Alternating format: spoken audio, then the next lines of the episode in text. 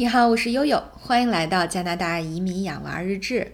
呃，现今天现在呢，应该已经是北京时间的二零二一年的八月三十一号了哈，我们还是八月三十号。我相信对于很多我在北京的朋友啊，在国内的朋友们来说，都是呃这个激动人心的一天啊，因为明天呢，神兽们就要归笼了。呃，在此呢，真是特别特别的艳羡哈。那么，对于多伦多的安大略省来说呢，今年秋季学期的开启日时间是九月九号，所以实际上呢，对我们来说还有十天的时间哈。奥斯卡和小珍珠，每当一想到哦要开学了，但一想哦还有十天，还有十一天啊，前两天的时候就觉得哦又如释重负，继续开开启了他们吃喝玩的这个暑假三位一体的神兽生活，嗯。那实际上，在我们呃登机的那一天，七月十九号哈，我就收到了，呃，这个呃安大略省呃约克这个学区的邮件啊。这个邮件的内容呢，就是让你选择九月九号开始的秋季学期是回学校，像以前一样啊，正常呃这个到课堂来上课，还是依然选择网课这种远程教学的模式。呃，那么从七月十九号哈，我就看到以前我在万锦 Markham 的邻居群，我们当时的那个小学的家长群啊，因为华人比较多，所以还是能有微信群的这个组织存在哈，让大家能够畅所欲言的来聊一聊华人的选择的。呃，那么到八月十六号，这个整个约克区呃网课报名截止，那么差不多有将近一个月的时间。呃，能让你来进行这个最后的决策哈，因为对于呃以前的这个操作来讲，你如果一旦选择了网课，很有可能就是这一个学期，也就意味着从九月九号到圣诞节期间啊，到十二月底，那都要以这样的方式来上课了。所以最早我们我们在呃这个呃隔离的时候，就有很多朋友在问说，哎，你们给奥斯卡和小珍珠选没选啊？呃，是准备。上学校上呢，还是上网课？呃，确实就是最早的时候，我们是有一点点，呃，这个迷茫的哈，因为确实这一年都是在国内上的哈，对于国内的疫情控制，包括学校课堂的运行，怎么维持这个健康的守则，都是有是基本上是有数的。但是到了加拿大以后呢，因为确实我之前的朋友也也确实他们的孩子在学校有被传染的这种情况，呃，所以多少还是会有担心。那直到八月四号啊，八月五号，Oscar 去呃接种了第一针疫苗啊，他接种疫苗以后的嗯整个的反应还不错，就是大概胳膊疼了两天，然后就一切正常了。所以我们当时是想说，要么我们就从。奥斯卡去学校，把小珍珠留在家里，啊！但是后来评估了一下哈，实际上对于网课，包括这个选择在家上网课的模式来看呢，实际上奥斯卡是比较好管理的，因为他已经自己能够呃上网课，能够做作业啊，有问题他能够自己去 Google，他也不一定非要过来问你，所以基本上其实大孩子上网课还是非常好管理的。那么对于小宝宝来说，像呃，珍珠今年是一年级哈，呃，那实际上在呃上网课的这个过程中，就多了很多不确定性哈，包括之前，呃，我有给大家讲到哈，奥斯卡的家教老师，就加拿大的家教老师也在给小珍珠和其他的小朋友上课哈，他们现在就是家教的这个还没有开，可能到九月中下旬才会再开，所以之前有一些联系我要试听的朋友们，可能还要再等一等啊，这个时间。啊，那呃，从这个小朋友们上课的总体表现上来看呢，呃，四个字吧，就是没法离人，就是基本上你还得守着，呃，要不然呢，他像小珍珠的情况，基本上就是，啊，我饿了，我想吃东西，我想吃东西，我想吃零食，他可能就吃起来了。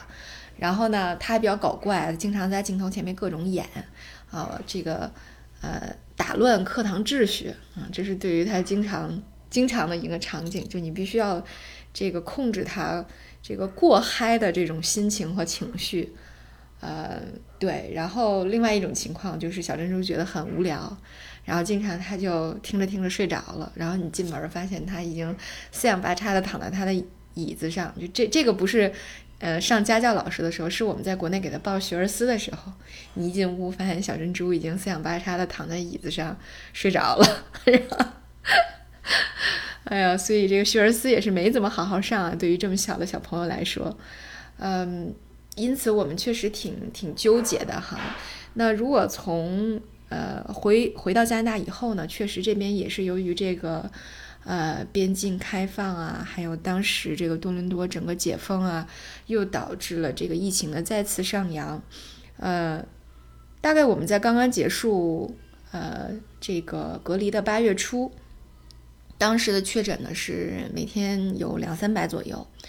那后来就上涨到五百左右啊，五百多五百左右这个数字差不多持续了一个多星期，然后今天的确诊人数呢是六百九十四个人啊，已经接近七百人了，所以单单看约克呢就有九十八个人确诊，所以单单看这个数据还是。啊，有增长的，所以在大家也在很恐慌。就是我即使选择了回学校上学，按照以前的操作经验来看，也很有可能，如果这个每日的确诊人数，比方说超过了一千啊，甚至更加严重了，那么还有可能就是全员回家上网课啊，这种情况也是有可能出现的。呃，但是呢，在新闻的分析里面，你可以看到，就是在安省确诊的六百九十四个人里面呢，有百分之七十六的人是。呃，no fully vaccinated，就是他没有接，就是接，就是完全接种两剂疫苗啊，有没接种的，主要是没接种的啊，其中还有这个，呃，只接种了第一针和接种了其他，就是其他国家像咱们国家，其他国家哈，包括俄罗斯啊一些的疫苗，就是他所谓的位置疫苗啊，所以这个，呃，你从比例上来看呢，如果两剂都接种的话，呃，这个安全指数还是提高了很多。呃，然后呢？今天哦，像今天从截止到今天来看，哈，整个安省十二岁以上的接种率啊，接种一针的比例达到了百分之八十三点五三五，呃，两针全部接种的比例已经达到了百分之七十六点七，啊，所以其实这个比例还是蛮高的啊，十二岁以上的接种比例啊，这是，所以其实还是蛮高的，呃，那么也是希望吧，对于学校来说，回学校能够，呃，这个。让这个在学校的这个传染率能够比以往的这个数据能够好看一些哈，但是这个呢也是一个未知选项。嗯，从悠悠这边来讲呢，因为首先第一个是说奥斯卡只接种了一针的疫苗啊，第二针还没有接种，呃，不知道接种情况怎么样。那么第二个呢，就是说实际上对于很多数据也是缺失的，比方说，呃，像约克区的教师到底有多大比例已经完全接种了疫苗，这个数据是没有的。啊，那么校际之间的传染率、传染的这个情况，那其实也是不知道的。所以，对我们华人家长来说呢，就是，呃，还是有一些都选择了网课啊。我呢是给奥斯卡和小珍珠就选了网课。我大概没有等到八月十六号，八月十三四号，我就已经给他们提交了我要上网课的这个申请了。啊，这是一个申请，是一个问卷的形式啊。你只要写我是哪个学校的，叫什么名字，学号是多少。呃，我选择上，我为我是不是选择上网课就可以了？非常简单的一个表格，提交了就行。啊，然后呢，也在前两天已经收到了确认。然后在呃上周五，呃去好朋友家里参加他们家大儿子的这个呃小学毕业的 party 的时候，啊，小学毕业的 party 的时候。那我就发现，有很多小朋友来他家就是戴着口罩来的，还有一些接到邀请没有来，然后我就很好奇啊，因为他们家住在石家堡，是这个呃老移民的这个呃主要是老移民的这么一个居住区啊，那我就问了一下，我说你们觉得呃这个当地居民对于这个疫苗接种啊，包括对于这个呃疫情的这个防范，大概是一个什么态度？然后后来我的同同朋友就说啊，说他其实觉得。呃，大家还都蛮重视的啊，特别是你看，像我们有的时候想，是不是西人家庭不太在意？其实也不然哈，像呃，他们家老大关系最好的一个小女生，就没有就很遗憾没有来参加他的这个呃生日 party。那个女孩从呃疫情一开始就一直在上网课，非常很少出去，家里也一直在依靠这个网购呃日常日常的生活用品这种方式。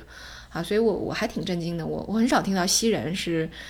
呃，这么严格的管理他的孩子什么的，但是我听后来我听我的这个朋友讲，他说其实他他周围的很多人还是大有人在的，大家还是挺在意的，啊，包括邻里之间也会互相确认啊，你有没有打疫苗，你你什么时候打的，接种了几针，啊，大家都很介意自己周围生活的人是不是已经完全接种了疫苗，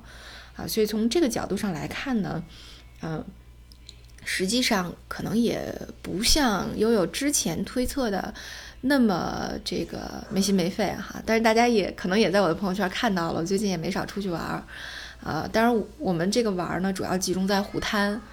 啊，之前大家有问说，哎，这个人多不多呀？你觉得有没有风险啊？我觉得还好，就大家基本上能保持在十米、二十米的这个范围内，只有一家在沙滩上，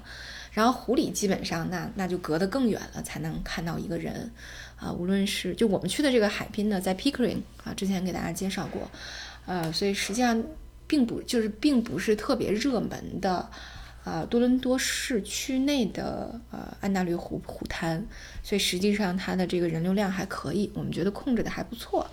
呃，所以就是又是一个户外的环境，大家又非常注意啊，湖滩上也有人戴着口罩啊，但是更多的可能是通过社交距离的方式。啊，大家都互相躲得比较远，这种方式，这个来进行户外活动的哈，基本上让让我我自己评估觉得还可以。呃，那在我认识的这个，就以前我们在万景上学的这个幼儿园的小班里面啊，我们这个小班差不多是有十二个人左右。呃，从目前反馈情况来看呢，有两三个人选择了网课，但是呢，根据今天呃约克教育局呃。给出的一些非官方数据呢，呃，可能选网课比之前预料的要多，就是因为在之前公布的这个预测里面呢，约克教育局认为他可能只有百分之十的人会选择网课，啊，但是最后呢，这个比例达到了百分之十五，啊，特别具他特别提到了在呃约克 region 就约克区的东部，我觉得这个主要指的就是万锦，华人比较多，有百分之四十到五十的人选择了网课，啊，所以。呃，从目前来看吧，呃，我们呢就属于这个呃比较小众的一个群体哈，呃，但是其实我对于很多选择孩子们去学校的人也比较理解哈，呃，因为不像我们刚从国内回来，这边的爸爸妈妈已经有一年的时间在家里看孩子了啊，从去年的二三月份一直到今年的六七月份啊，已经有。之前还是有很多家长选择了全程在家网课的这种模式，包括我们最好的朋友家，他们家的这个高一的孩子和这个一年级的小朋友啊，高一的哥哥和一年级的妹妹都选择了在家上网课啊，所以大家想想这个，他们俩要在家要要上班啊，所以这个维护起来的这个工作量还是蛮大的，亏得呢家里还有老人帮忙。啊，否则的话，对于呃这个 work from home 就在家工作的夫妻俩来说，这个压力还是非常大的。呃，那么对于我们刚从国内回去哈，又是基本上我们俩都在在家就是 soho 的方式工作，就都在家工作，所以嗯，感觉还是可以挑战一下的啊。这我我也之前跟我的朋友讲说，什么时候我俩觉得崩溃了，那我们就什么时候把他们俩送回学校去。呃，希望这个能呃尽量长一点，或者说希望疫情能够赶紧过去，或者通过疫苗的方式得到控制。呃，这个他们俩呢也对在家上网课比较满意。那么其实还有另外一个彩蛋哈，在家上网课啊，也也有很多朋友跟我们分享说，其实呢在九月份这个学期秋冬季学期在家上网课也是一件很爽的事儿。很多人跟我分享哈，去年冬天因为孩子们都在家上网课。啊，早晨起来不用那么着急的吃早饭啊，也不用那么着急的要给好几个孩子穿雪服，啊，穿雪靴，一个一个的送上学，啊，其实，在寒冷的多伦多的冬天，啊，能够在家上网课，其实也是蛮幸福的。你完全不用，就如果天儿不好，你完全不用出门，不受天气的影响，啊，想想不用从温暖的被窝一下到零下二十度的户外。啊，感觉也是还是有这个收获的哈，相信吧，希望吧，还是能有这个，呃，这个多多的福利的哈。好，那今天呢，我们的分享就到这里啊。如果大家在多伦多的话，会让孩子们去上网课还是返校呢？好吧，今天我们的节目就到这里，我是悠悠。